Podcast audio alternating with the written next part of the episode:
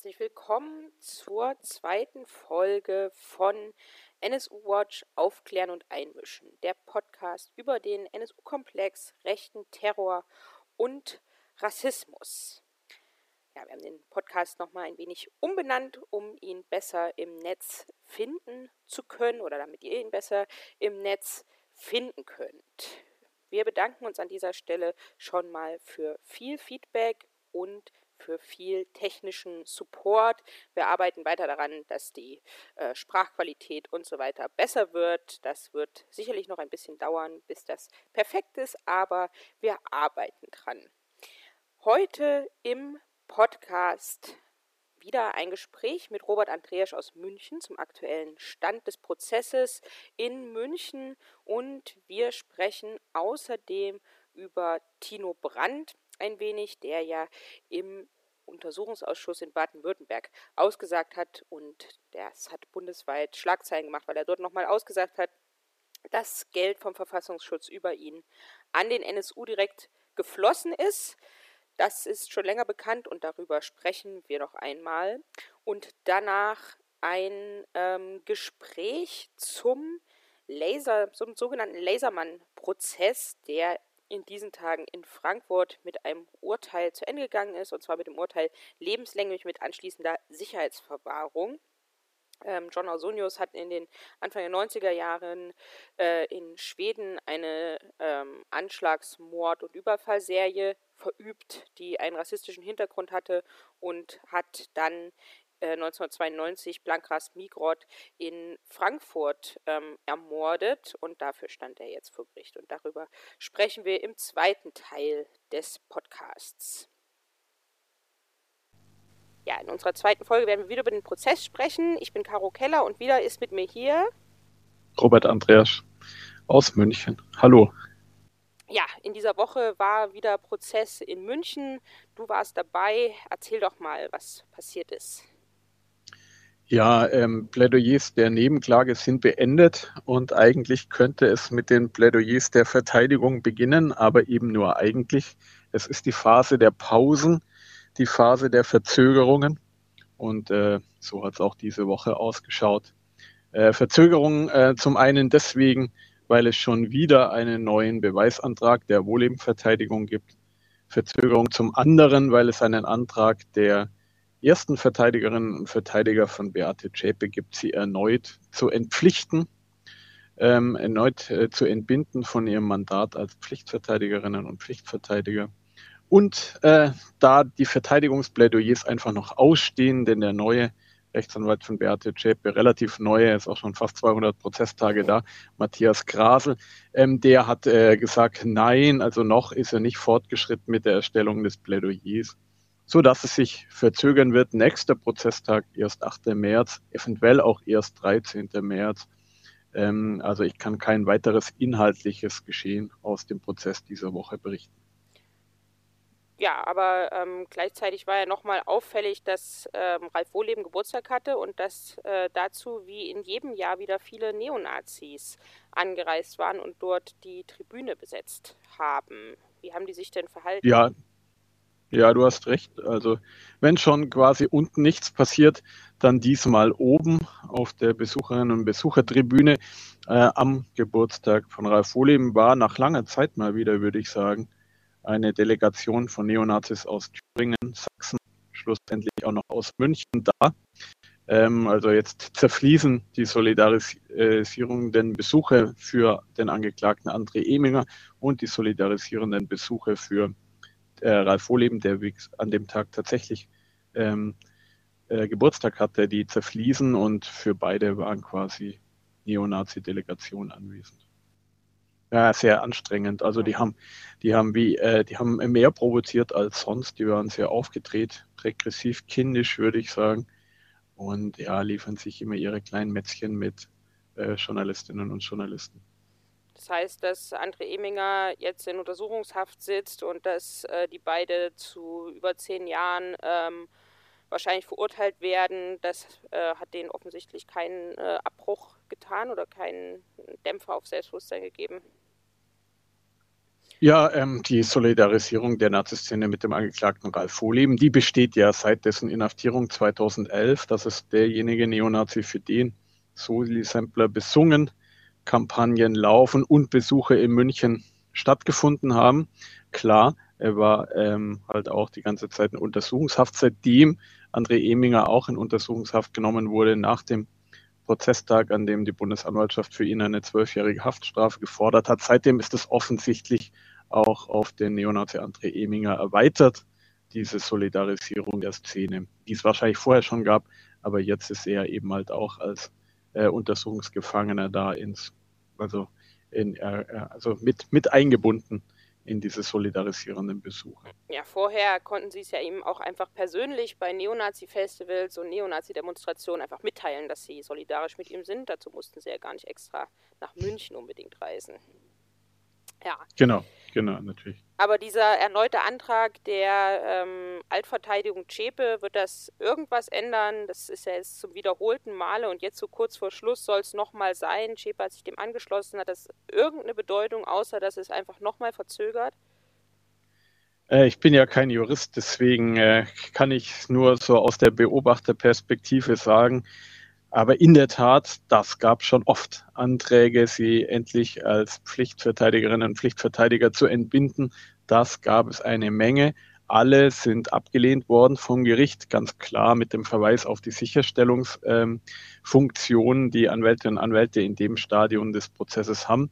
Und daran hat sich ja A nichts geändert, B wäre es ja total fatal ausgerechnet in der Phase des Plädoyers, wenn es also wirklich darauf ankommt, den gesamten Prozess zu ver äh, verfolgt zu haben, um mit der Mandantin ein Plädoyer abzusprechen und auszuarbeiten. Es wäre ja fatal, genau in der Phase dann Pflichtverteidigerinnen und Pflichtverteidiger springen zu lassen. Ähm, es ist auch schlichtweg einfach nichts Neues an Gründen vorgebracht worden. Ähm, das ist alles äh, ziemlich peinlich gewesen. Ähm, äh, da, da kam jetzt kein neues durchschlagendes Argument. Deswegen bin ich mir eigentlich ziemlich sicher, ohne jetzt Jurist zu sein und vorgreifen zu können, dass daraus nichts wird. Die werden nicht aus dem Verfahren entlassen werden. Ja, vielleicht hatten sie einfach keine Lust, auch noch ein Plädoyer ähm, verfassen zu müssen. Wer weiß das schon. Es gab einen Anlass. Ähm, vor äh, zwei Wochen eben äh, hat äh, der Vorsitzende Richter Götzli einen Prozesstag ausfallen lassen, weil äh, Cepes Wahlverteidiger Borchardt nicht da war, ortsabwesend war und Matthias Grasli, anderer Verteidiger, äh, sich krank meldete. Und daraus leiten jetzt die alten Verteidigerinnen und Verteidiger ähm, ab, dass sie offensichtlich zur Sicherung des Verfahrens gar nicht nötig seien, denn sie wären ja da gewesen. Ja, es ist ja noch ein Nebenkriegsschauplatz, es ist gar nicht klar, ob sie wirklich da waren, denn auch von ähm, Anwalt Wolfgang Heer und Anwältin Anja Sturm gab es wohl Krankmeldungen für den Tag, aber das ist ein, ein, ein anderes Kapitel.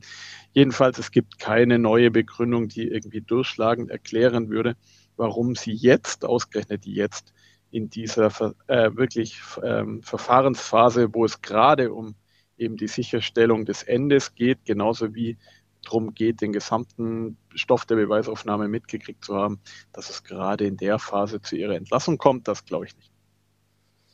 Ja, was ähm, sollte denn dieser Beweisantrag von der Verteidigung Wohleben eigentlich besagen? Ähm, Im März endete die Frist, äh, Beweisanträge zu stellen, letzten Jahres wohlgemerkt.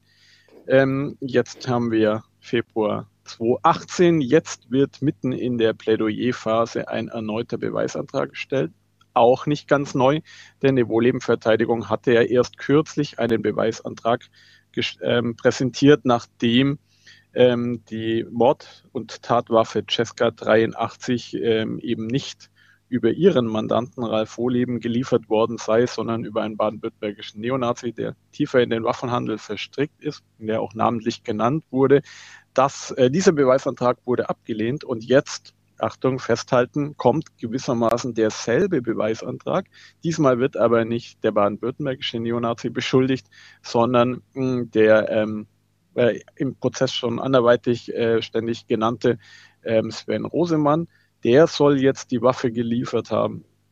Ähm, dafür gibt es, werden überhaupt in diesem Beweisantrag keinerlei Gründe angegeben und die Wohlebenverteidigung hat sich auch geweigert anzugeben, äh, woher sie dieses angebliche Wissen über diesen neuen Verantwortlichen für die Waffenlieferung an äh, Uwe Böhnhardt in diesem Fall ähm, haben will. Das ist ja weder jemals in der Beweisaufnahme angesprochen worden, noch äh, findet es sich wohl in den Akten, noch war es Thema in Untersuchungsausschüssen oder investigativen Artikeln. Das ist eine völlig neue Geschichte, die aber eigentlich ja auch hohn ist angesichts des Beweisantrags der Verteidigung von vor wenigen Wochen, in der sie einen ganz anderen Namen genannt haben. Es hat die Bundesanwaltschaft tatsächlich zu einer Stellungnahme veranlasst, in der es hieß, das sei ja ganz offensichtlich ein erfundenes Konstrukt, das kann ja nicht sein, vor wenigen Wochen. Und den Nazi zu nennen, nun einen anderen.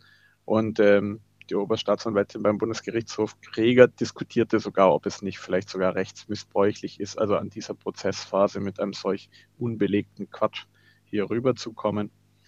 Ähm, noch ist über diesen Antrag nicht entschieden. Falls der benannte Sven Rosemann geladen werden sollte vom Gericht, was ich jetzt auch nicht glaube, dann wäre das am 8. März der Fall, falls äh, dieser Beweisantrag, naja, wie eben der letzte auch vom Gericht abgelehnt werden würde, dann würde es tatsächlich dann am 13. März mit den Plädoyers der JPO-Verteidigung weitergehen. So nicht, wenn bei ab, so nicht bei abgelehnten Beweisantrag ähm, ein Befangenheitsantrag folgt. Tja, äh, in der Tat. Das, wir haben ja die Erfahrung gemacht, dass äh, es manchmal bei Gegenvorstellungen bleibt gegen solche Senatsbeschlüsse und manchmal eben auch äh, der Anlass genommen wird, um endlich mal wieder einen ähm, Ablehnungsgesuch gegen ein oder mehrere Richterinnen und Richter zu stellen. Aber wir wollen es nicht beschreien. Das heißt, wir kommen zu der diesmaligen Voraussage des äh, Tag X. Und wenn, würde ich sagen, am 13. es, wie es aussieht, weitergeht mit den Plädoyers, ändert sich an der letztmaligen Voraussage ja nichts. Und da waren wir, glaube ich, äh, Ende April gelandet, wenn ich mich recht erinnere. Ja. Ich kriege ja Prügel für solche Prognosen, aber in der Tat die äh, letzte Prognose, dass ein Tag X auf keinen Fall vor April und vielleicht so Mitte, Ende April zu erwarten ist, also ein Tag der Urteilsverkündung. Das ist ja, wie gesagt, nur eine unsichere Prognose. Diese Prognose basierte auf der Berechnung, dass es am 13. März mit den Plädoyers der Verteidigung losgeht. Dieser 13. März ist noch nicht überschritten. Der ist noch nicht verzögert, egal was die letzte Woche auch ähm, halt erbracht hat. Und solange der nicht überschritten ist, diese 13. März als Starttermin der Plädoyers, würde ich sagen, ist diese Prognose auch diesmal gültig ja, wir machen ja alle zwei Woche, Wochen eine Prognose im Podcast. Ab jetzt haben wir uns ja letztes Mal ähm, vorgenommen, die hält ja dann auch nur so lange, bis äh, wir das nächste Mal sozusagen gemeinsam auf Sendung sind. Insofern äh, ist das ja nicht in Stein gemeißelt, aber bleibt erstmal dabei. Ja, dieser Beweisantrag von der Verteidigung Wohlleben ist auch schon der Schritt zu unserem nächsten Thema, nämlich der Untersuchungsausschuss in Baden-Württemberg, der in den letzten Wochen nochmal für Aufsehen sozusagen gesorgt hat. Dort war auch Sven Rosemann ja geladen, der im Beweisantrag äh, der Verteidigung Wohlleben jetzt eine Rolle gespielt hat. Der war geladen, aber nicht, äh, war nicht da. Der hat sich dann krank gemeldet.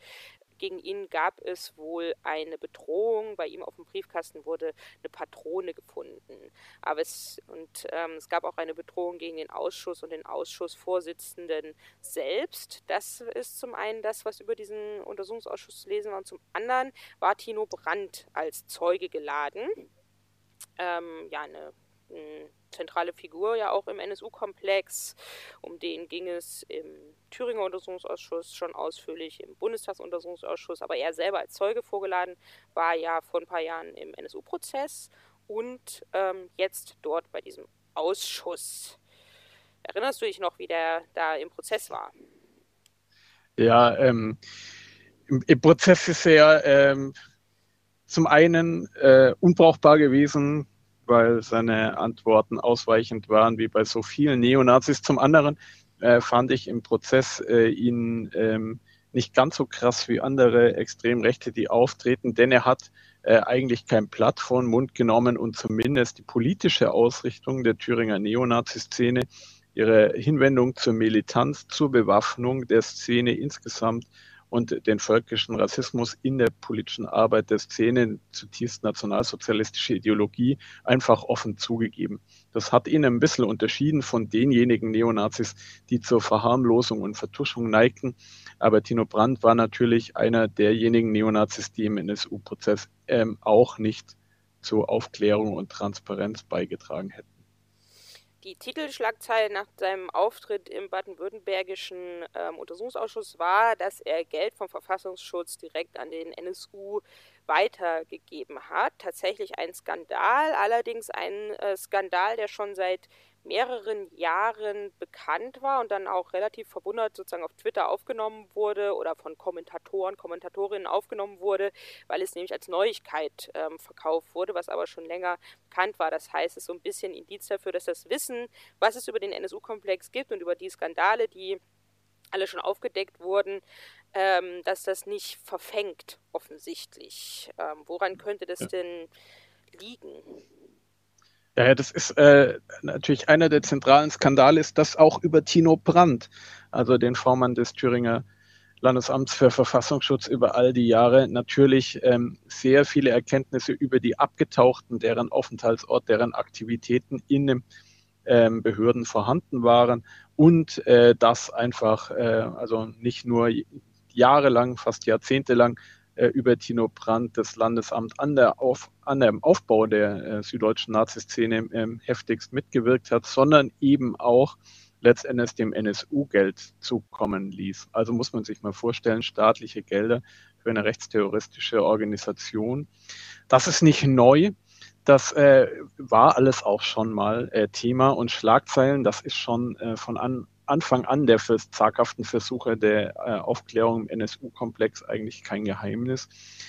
Naja, es ist Verschiedenes. Es ist natürlich äh, das, äh, ähm, das, das Detailwissen, das nicht alle haben können. Es ist auch das zum Teil nicht wissen wollen, denn so eine Erkenntnis, dass die Geheimdienste, Inlandsgeheimdienste hier direkte Verbindungen zum NSU inklusive Geldgabe ähm, quasi gehabt haben. Das ist natürlich politisch gar nicht gewünscht. Insofern verschwindet so ein Wissen auch sehr schnell aus der Öffentlichkeit. Ich würde allerdings auch sagen, und das ist jetzt vielleicht weniger vorwurfsvoll, es ist auch Folge davon, dass die Person Tino Brandt natürlich in den ersten Jahren der NSU-Aufklärung im Vordergrund stand. Als man wusste, das ist die, der zentrale V-Mann des Landesamts Verfassungsschutz Thüringen, das ist derjenige, der die Organisation und ne Neonazi-Netzwerke aufgebaut hat, aus denen der NSU entstammt. Das ist derjenige mit den Verbindungen nach Bayern. Und in den Jahren danach kamen eben all die anderen V-Leute, und Informantinnen und Informanten ans Tageslicht, die die Inlandsgeheimdienste dort auch hatten, also im Thüringer Heimatschutz und in den direkten äh, Szenen rund um die äh, noch nicht abgetauchten oder später abgetauchten NSUler, also sei es in Sachsen ähm, oder in Thüringen. Und, ähm, und diese V-Leute ähm, und deren aktive Unterstützung des NSU oder deren Berichterstattung an die eigenen Behörden über den NSU haben dann eben letzt, in den letzten Jahren die Schlagzeilen dominiert, wenn man beispielsweise an Carsten Schepanski auf der einen Seite oder an Ralf Marschner denkt, deren Skandale, deren unfassbaren äh, Skandale und Berichte. Und da ist fast schon so ein bisschen die Figur Tino Brandt in Vergessenheit geraten. Insofern war es vielleicht auch ganz geschickt, dass der Stuttgarter Untersuchungsausschuss, der sich dafür entschieden hat, auch extrem Rechte zu laden, machen ja nicht alle, ähm, tatsächlich auch mal wieder in gewisser Weise sich an Tino Brandt gehalten hat. Gut, aber dann wollen wir uns mal zurückerinnern und einmal die wichtigsten Punkte äh, zu Tino Brandt hier nochmal uns vor Augen führen.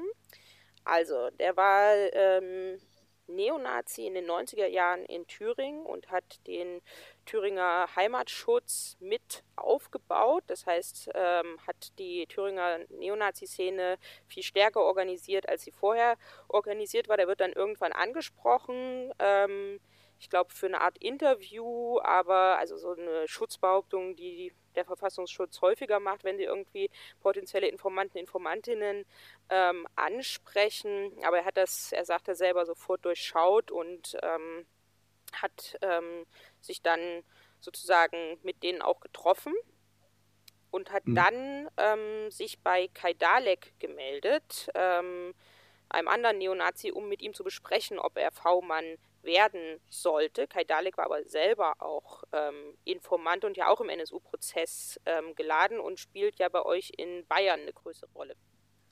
Genau, er ist einer der V-Leute des Landesamts für Verfassungsschutz Bayern und er hat natürlich Tino Brandt zugeraten, auch für die Behörden zu arbeiten. Das, ja nicht, das sind, nicht, das sind nicht die einzigen gewesen. Äh, zum damaligen Zeitpunkt hat das Bundesamt für Verfassungsschutz beispielsweise mit ihrem V-Mann-Tarif ähm, äh, Top-Quellen gehabt, den Thüringer Heimatschutz, aber auch der militärische Abschirmdienst und eben die Thüringer allen voran mit Tino Brandt, die quasi die Spitze angeworben haben, den Macher des Ganzen, die Zentralfigur der Thüringer Szene.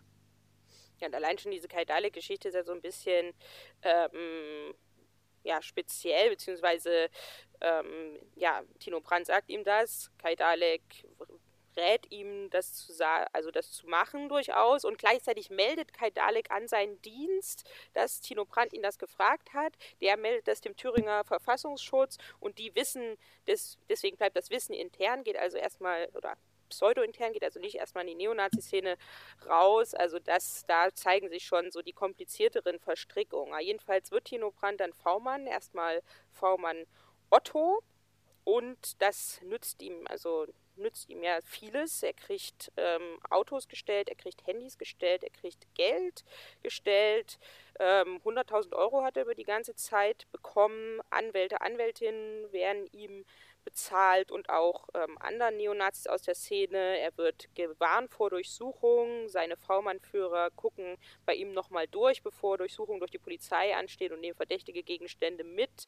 Ähm, Strafverfahren werden eingestellt und so weiter. Also er profitiert maximal und gleichzeitig liefert er auch eben Informationen über die Thüringer Szene an den Verfassungsschutz und ähm, baut die Szene stärker mit auf und schützt ja aber gleichzeitig auch ähm, die Szene, weil wenn er die Informationen weitergibt, konnte die Polizei, so hat er es dargestellt, oft nicht eingreifen, weil dann ähm, wegen Quellenschutz da nicht ermittelt wurde, weil es konnte ja nur von ihm kommen. Ja, ja, also äh, man muss sich mal zurückerinnern, was das für eine Szene ist, die eben Tag für Tag Überfälle macht. Die Nazi-Szene ist zur damaligen Zeit absolut hochgerüstet. Es werden viele Waffen gefunden. Und ähm, sollte sich äh, quasi Polizeibeamtinnen und Polizeibeamten drum bemühen, nachzuweisen, dass sich beim Thüringer Heimatschutz oder Anti-Antifa Ostthüringen um eine kriminelle Vereinigung handelt, dann ist es natürlich schon richtig krass zu wissen, dass der Chef des Ganzen, der Macher des Ganzen, der Antreiber und der Koordinator ähm, eben für das Landesamt für Verfassungsschutz in Thüringen das Ganze macht.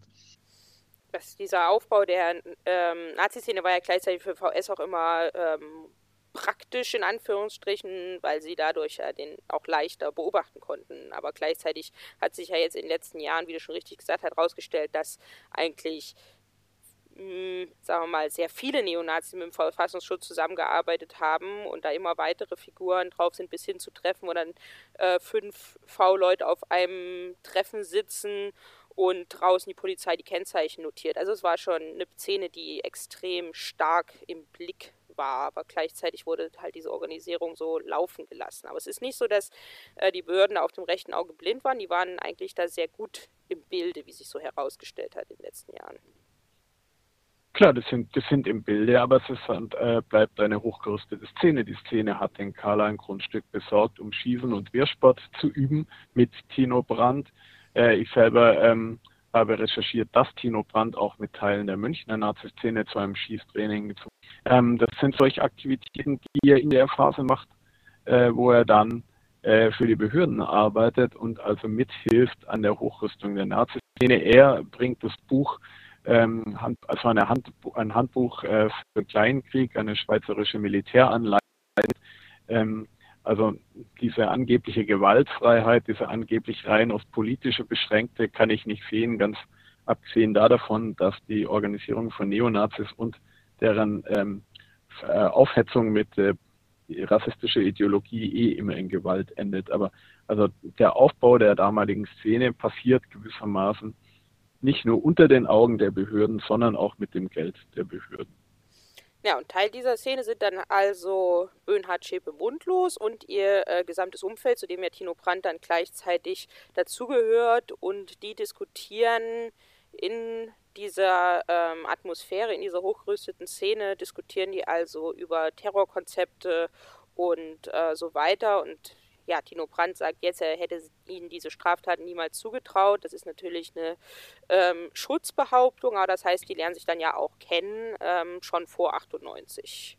Ich glaube, dass, dass die Diskussionen, die über Zellenbildung, über terroristische Konzepte etc. geführt wurden im Thüringer Heimatschutz, ähm, die, die, die deuteten ja darauf äh, drauf hin, dass es sich hier um einen terroristischen Teil der deutschen Nazi-Szene äh, handelt, damals schon handelt, aber auf jeden Fall in den nächsten Jahren handeln wird. Und das ist ja, äh, so muss man jetzt aus der Rückschau sagen, auf furchtbare Weise eben auch eingetroffen.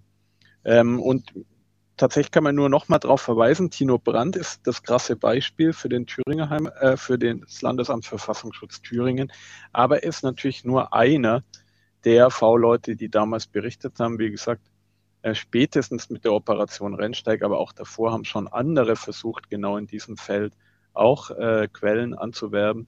Und für die dürfte dasselbe gegolten haben, der Schutz vor Strafverfolgung, der Quellenschutz, aber natürlich auch dieses Hinspielen derjenigen Quellen als Chefs, als Anführer, ähm, also die jetzt überhaupt nicht nur als kleine Mitläuferinnen und Mitläufer da berichtet haben. Gut, und jetzt sozusagen zum NSU selber. Tino Brandt kennt die drei also, das heißt, er kriegt auch mit, als die dann ähm, 1998, Januar 98, sich nach der Durchsuchung der Garage nach Chemnitz absetzen und er gehört dann zum Unterstützungsumfeld äh, sozusagen dazu. Er hält ähm, Telefonkontakt mit den Uwes. Die hatten da so ein System, dass die in anrufbaren Telefonzellen anrufen und dann eben beispielsweise Tino Brandt äh, in dieser Telefonzelle auch steht und das Telefonat annimmt. Ähm, genau, das wurde ja auch beim Prozess, hat er das nochmal beschrieben, wie das gelaufen ist, wenn ich mich recht erinnere. Genau, äh, Tino Brandt wird unter, äh, benutzt unter anderem Telefonzellen in Coburg und ähm, natürlich ganz eindeutig eine Möglichkeit gewesen ist, zumindest zu versuchen, den äh, frühen Aufenthaltsort des Trios ähm, quasi herauszufinden. Ja, weil das hat er nämlich nicht erst jetzt erzählt beim Prozess oder beim Untersuchungsausschuss, das hat er schon damals seinen äh, V-Mann-Führern gemeldet, dass die drei nämlich in Chemnitz sind. Ähm, ja, Statt ähm, da aber tätig zu werden, passiert was anderes, nämlich, und da kommt dieses Geld vom VS an den NSU ins Spiel, auf zwei Wegen möchte der Verfassungsschutz dem NSU oder dieser diesen drei Untergetauchten, wie sie damals noch eben gehandelt werden, äh, lässt er den Geld zukommen, nämlich einmal kriegt Tino Brandt Geld, was er denen geben soll, damit sie sich neue Pässe besorgen. Und dann ähm, ist ja in der Anfangszeit äh, des NSU wollen sich ja finanzieren über ihr selbstgebautes Spiel Pogromli, diese nazi-antisemitische Variante von Monopoly.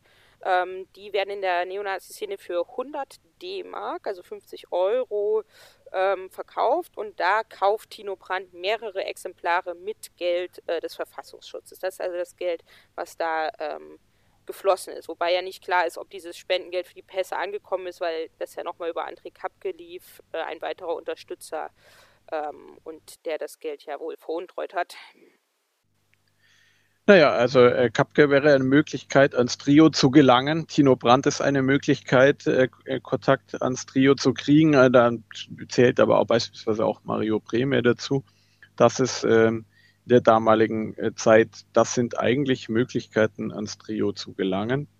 Ähm, äh, Kapke ist vielleicht äh, interessant zu sagen, dass er äh, damals etwas in Ungnade fällt, weil er Gelder, das, die fürs Trio, ähm, Kerntrio gedacht sind, veruntreut haben soll. Aber diese, diese äh, Ungnade, in denen er fällt, ist nicht von langer Dauer. Auch heute ist er ja ähm, noch äh, verankert in der radikalen Rechten und er hat erst in dieser Woche auch als Besucher mit anderen Neonazis am NSU-Prozess teilgenommen. Genau, also man kann festhalten, Tino Brandt ist deswegen eine zentrale Person im äh, NSU-Komplex, weil an ihm zum einen klar wird, wie hat der Verfassungsschutz damals gearbeitet, wie ähm, ist er mit Quellen umgegangen, was hat er für Quellen ähm, angeworben, wie ist durch die Quellen Geld in die Neonazi-Szene geflossen. und zum anderen eben direkt am NSU dran, wie ist der Verfassungsschutz, also jetzt im Fall von Thüringer ähm, Landesamt für Verfassungsschutz, wie ist der mit der Information umgegangen, dass diese drei untergetaucht sind, wie haben die versucht, an die ranzukommen? Und wie sind sie mit diesen Informationen umgegangen, die über ihre V-Leute reingekommen sind, weil die haben ja Tino Brandt hat ja sehr wohl berichtet, wie gesagt. Die hat, er hat berichtet, die sind in Chemnitz und was ist passiert? Nichts. Also diese Information ist dann ähm, nicht in einer Art und Weise genutzt worden, um die drei eben festzunehmen. Stattdessen ist eben Geld als Unterstützung an die ähm, drei geflossen. Es ist sozusagen die Frage, die da immer im Raum steht, warum handelt der Verfassungsschutz so? Und da können wir sozusagen ja nur spekulieren. Was sind denn da so deine Ideen? Also spekulieren ist schwierig, aber tatsächlich ähm, äh, spricht ja einiges dafür, dass äh, die Behörden eben nicht ahnungslos waren, sondern äh, sehr, sehr, sehr nah, viel zu nah dran, ähm, dass sie Informationen hatten, dass sich hier eine äh, militante terroristische das Netzwerk bildet, dass hier Zellenbildung, Netzwerkbildung passiert und dass der Aufenthaltsort äh, der Abgetauchten, ihre Aktionen, ihre Bewaffnung zeitweise bekannt war wie gesagt, nicht nur über Tino Brandt, ähm, sondern äh, später auch über Thomas Starke, über, ähm, Jan, äh, über Carsten Schipanski, über Ralf Marschner eventuell. Also die äh, große Zahl der V-Mann-Skandale damals, aber auf jeden Fall über den äh, wichtigen Mensch Tino Brandt. Wie gesagt, die letzten Jahre ist er so ein bisschen in Vergessenheit geraten und das hat der baden-württembergische Untersuchungsausschuss durchkreuzt, denn sie haben auch Tino Brandt zu den Beziehungen des NSU nach Baden-Württemberg. Tino Brandt hat, hat da auch natürlich erzählt, wie, wie, die, ähm, wie sie von Thüringen aus zeitweise auch nach Baden-Württemberg gefahren sind, mit Geldern des Verfassungsschutzes in Stuttgart an einer Kundgebung teilgenommen haben beispielsweise. Okay, also das heißt, ähm, wir werden sicherlich nochmal irgendwann ausführlicher und ganz detailreich auf diese Geschichte ähm, zurückkommen, aber wie gesagt, Antino Brandt wird klar, der Verfassungsschutz hat gewusst, wo sind die drei in Chemnitz. Sie hätten die 99 oder 98, 2000 vor dem Umzug nach Zwickau festnehmen können, hätten damit die gesamte Mordserie, äh, fast alle Banküberfälle und ähm, auch die Sprengstoffanschläge ähm, verhindern können und sie haben es eben nicht gemacht. Genau, dann ähm, bedanke ich mich wieder bei dir äh, und wir hören uns beim nächsten Mal oder bei einem der nächsten Male wieder, wenn wir über den Prozess und andere äh, Dinge des äh, NSU-Komplex hier miteinander sprechen. Ja, vielen Dank. Ja, heute begrüße ich im Podcast bei uns Sebastian Hell. Er hat für die Lotta geschrieben über den Lasermann-Fall, den sogenannten, also über John Ausonius und hat auch in Frankfurt den Prozess äh, Besuch, der jetzt in den letzten Wochen stattgefunden hat gegen John Ausonius und der jetzt auch mit einem Urteil geendet hat. Hallo. Hallo. Ja, ich würde gern ganz am Anfang anfangen und nochmal in die 90er Jahre zurückgehen ähm, zu der Mord- und Anschlags- und Überfallserie, die John Ausonius verübt hat, ähm, wo er überhaupt erst als Lasermann sogenannter bekannt wurde. Magst du dazu einmal was sagen? Ja, gerne. Ähm, also es gab ähm, eigentlich zuerst eine Bankraubserie, ähm, die, die ja Ausonius genutzt hat, um sich zu finanzieren. Und ähm, nahm dann an, was ein bisschen absurd wirkt, dass er, wenn er anfangen würde, auf Menschen zu schießen, dass er dann von der Bankraubserie ablenken könne. Ähm, Infolgedessen hat er ähm, fünf Anschläge ähm, zuerst mit einem Gewehr verübt, ähm, bei den Anschlägen war immer so ein roter Punkt von dem Zielfernrohr auf dem Körper von den Opfern zu sehen, was ihnen dann halt von der Presse auch den Namen Laserman eingebracht hat. Bei dieser Anschlagsserie oder bei diesem ersten Teil der Anschlagsserie ähm, auf die fünf Opfer ist das fünfte Opfer gestorben. Ähm, er hat im Laufe der Serie eigentlich immer die Distanz weiter verringert, also ist immer näher an die Opfer rangegangen, so dass er bei dem letzten von diesen fünf Opfern ähm, praktisch schon hinter der Person stand und mir in den Kopf geschossen hat. Dann hat er eine kurze Pause gemacht. Er gibt an, dass er nach Las Vegas gereist ist, um sich abzulenken, weil er damit zurechtkommen musste, irgendwie Mörder geworden zu sein. Ist dann dennoch wieder, in, als er wieder in Schweden war, ähm, wird es übergegangen, Banküberfälle ähm, umzusetzen und hat dann weiter, auf weitere sechs Leute geschossen. Ab dann allerdings nicht mehr mit einem Gewehr, sondern mit einem Revolver inklusive Schalldämpfer. Und der, ähm, wie war die Opferauswahl? Wie hat er die getroffen? Also die Opferauswahl war rassistisch motiviert. Er kannte die Opfer nicht. Er hat ähm, als einziges Kriterium angelegt, dass die ähm, Geflüchtete sind.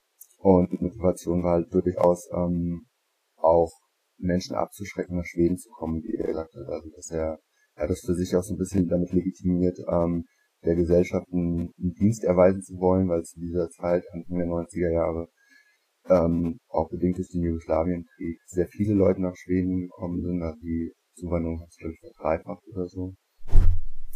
Und er hat dann für sich halt so ähm, die Begründung da drin gesehen, dass er der Gesellschaft was zurückgeben würde. Aber wenn ich das richtig verstanden habe, war er nicht äh, eingebunden in Neonazi-Netzwerke, sondern hat das alleine ähm, gemacht und hat auch die Opfer nicht in dem Sinne ausgespäht vorher, sondern relativ zufällig tatsächlich ähm, ausgewählt. Stimmt das so? Ja, also das ist zumindest ein Wissensstand, den es jetzt gibt. Ähm, natürlich steht die Frage immer im Raum, ähm, war er wirklich alleine, war er wirklich überhaupt nicht eingebunden, ähm, sowohl was die Anschlagsserie geht, aber auch was ähm, aus einer ideologischen Perspektive, also war er wirklich nicht mit einer Neonazi verwandelt. Das sind so offene Fragen, die bis jetzt nie geklärt wurden und deswegen ist ähm, die Theorie von, er hat das alles alleine gemacht, vor allem die Anschläge alleine begangen, ähm, schon eine, die steht und gerade was die Anschläge betrifft und auch erstmal nicht so viel dagegen. Aber wo er sozusagen nicht mit alleine war, war mit seinem Rassismus, das haben wir ja schon im Vorgespräch so ein bisschen besprochen, dass es damals in den 90er Jahren in Schweden eben auch ähm, einen Rechtsruck gab oder eine rassistische Mobilisierung. Und du hast ja auch schon gesagt, er wollte damit der Gesellschaft was zurückgeben. Also insofern war er da schon sozusagen ideologisch ähm, vernetzt. Und das hat ja auch was in der Gesellschaft damals ausgelöst, wenn ich das richtig verstanden habe. Ja, auf jeden Fall. Das ist auch beim Jetzt während dem Prozess ähm, in Frankfurt war das auch so, wenn man mit ähm, Journalisten aus Schweden geredet hat, Gelder gesagt haben, dieser Fall hat in Schweden halt auch so eine Bedeutung, weil er mit dem Rechtsruck Anfang der 90er Jahre verknüpft ist, ähm, weil er praktisch zu so einem Sinnbild geworden ist. Ja.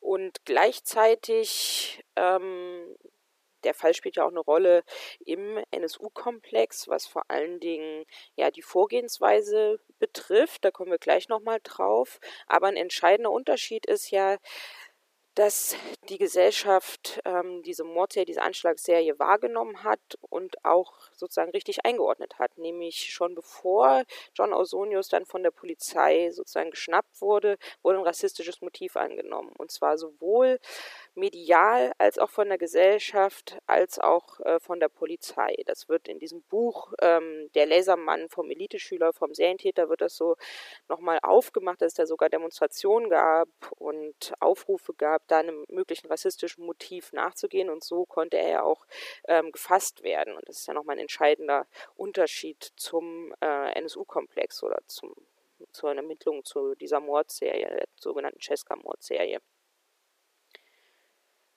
Ähm, genau.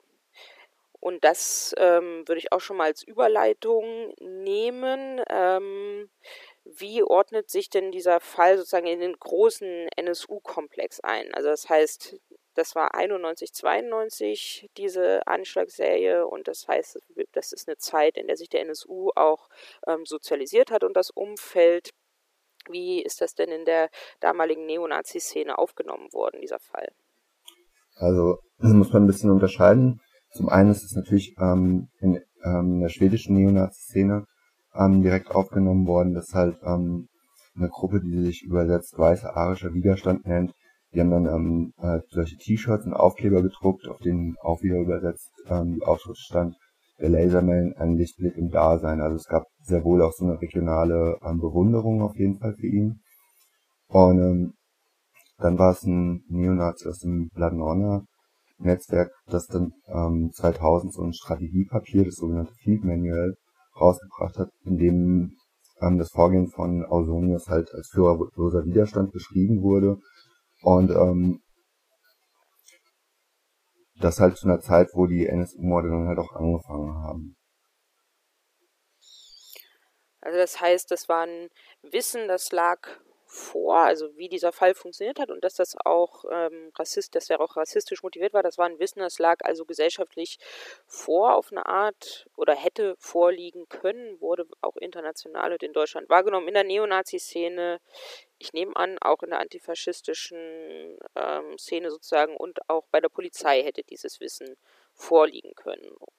Und ähm, Genau, vielleicht magst du nochmal die genauen Parallelen zum NSU sagen, die du ja auch gerade schon angedeutet hast. Vom Vorgehen her vor allen Dingen. Genau, also es gab einige Parallelen, gerade zum Handlungsmuster, die halt ähm, für die Annahme dienen, dass eine Blaupause gewesen sein könnte. Es war einmal so, ähm, dass die Mordanschläge auf Menschen, ähm, auf Geflüchtete verübt wurden, wo es sonst überhaupt keinen persönlichen Bezug oder ähnliches gab. Dann natürlich die, die Banküberfälle zur Eigenfinanzierung, das Leben unter falschen Identitäten, dass er bei seinen Bankrauben und auch bei den Anschlägen teilweise mit dem Fahrrad gekommen ist, aber teilweise auch einen Mietwagen genutzt hat, sind auf jeden Fall ähm, Parallelen, die man da erwähnen muss.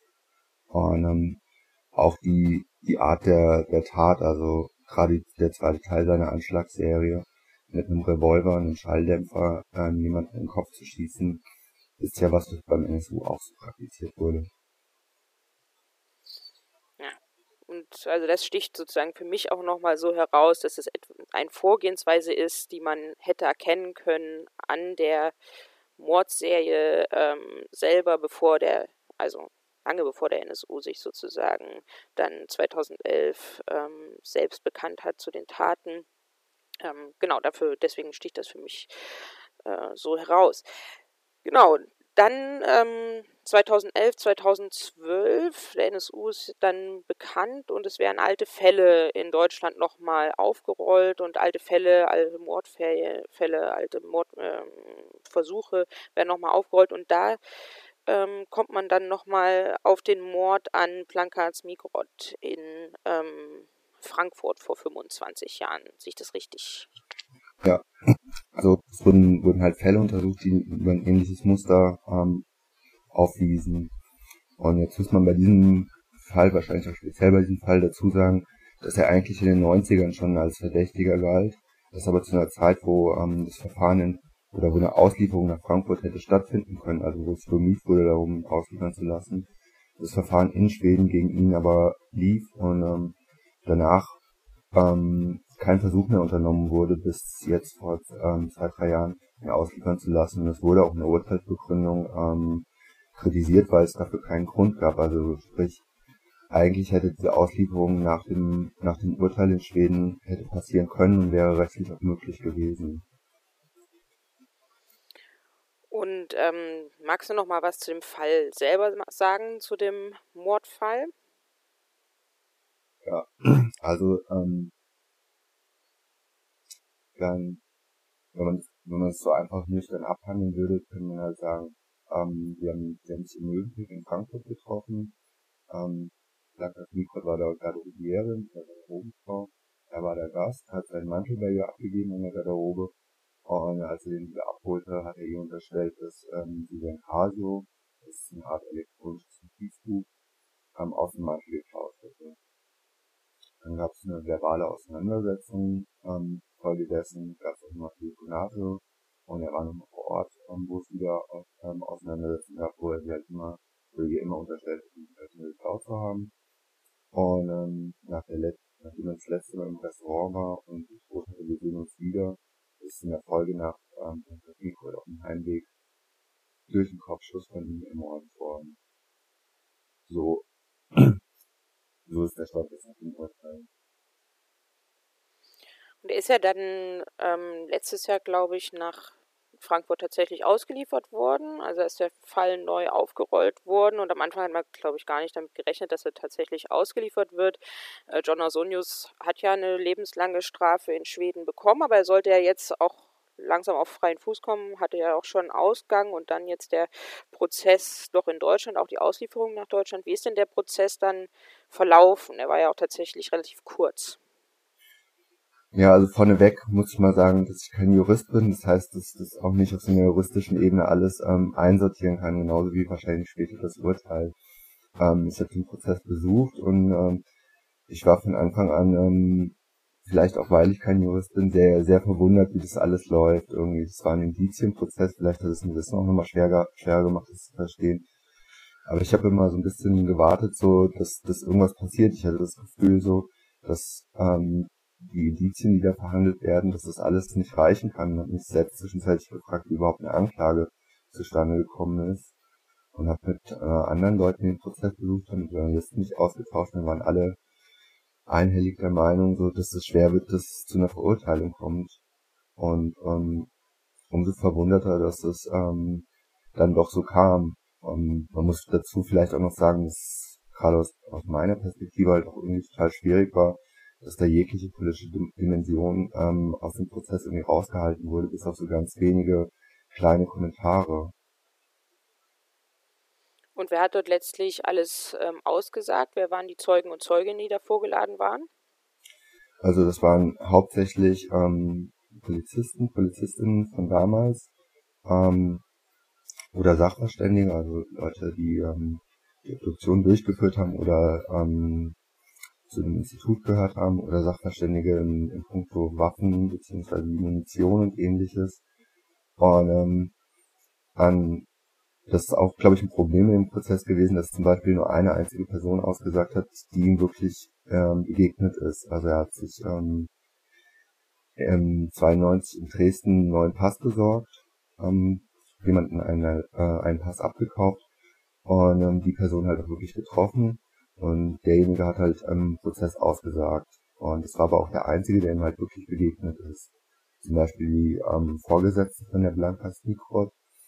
Ähm, die wohnt ähm, mittlerweile in, ich weiß nicht, in einem der Staaten von, äh, äh, Ex-Jugoslawiens und war nicht reisefähig und ähm, da wurde auch nicht drauf bestanden, dass sie aussagt, sonst wurde die Aussage von damals bei der Polizei halt einfach verlesen.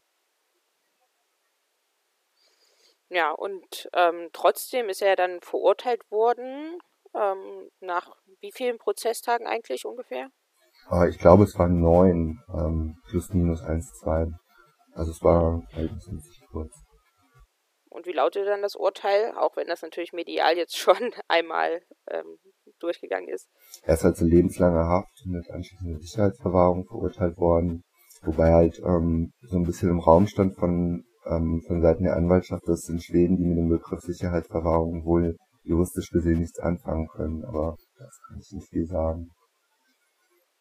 Aber wird jetzt sozusagen wieder nach Schweden zurück überstellt.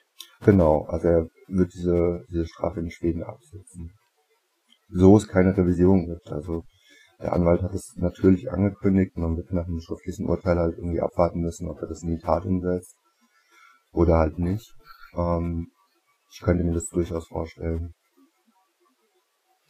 Aber das heißt, alle Hafterleichterungen in Schweden werden wahrscheinlich wieder ähm, einkassiert und er sitzt dort wieder richtig im Gefängnis. Magst du noch mal was zur Urteilsbegründung ähm, sagen? Hat ja die Richterin, glaube ich, noch mal äh, einiges betont.